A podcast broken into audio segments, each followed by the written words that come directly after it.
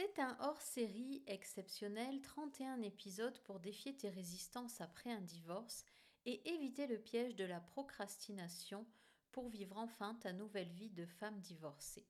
Sans jingle, sans chichi, c'est parti pour l'épisode numéro 4. Comment éviter les relents de l'échec? Ce qui empêche de changer, d'être la femme que tu veux devenir, eh bien, c'est cette notion d'échec. L'éducation, la société t'a élevé avec soit tu réussis, soit tu échoues.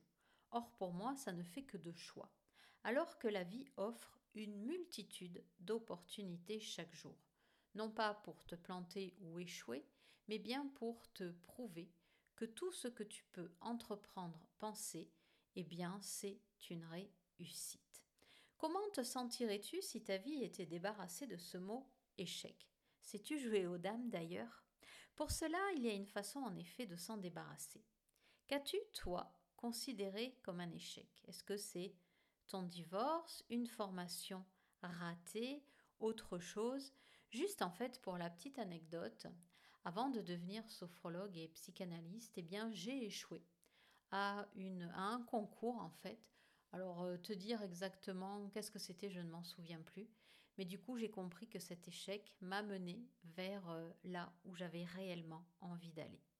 Alors, pour toi, note sur une feuille, enregistre-toi ou parle-toi à voix haute pour décrire un événement cuisant que seul toi considères comme un échec et que moi je vois comme une réussite. D'ailleurs, si tu veux me le partager dans les commentaires, let's go. Essaye, fais-le à ta façon, ne te juge pas. Ne te juge pas, essaye, ne le reporte pas à demain. Et si tu es une héroïne de ouf, refais-le. Essaye encore et pourquoi pas éclate-toi de rire. Dans l'épisode numéro 5, c'est une autre affaire qui t'attend, un épisode de rêve.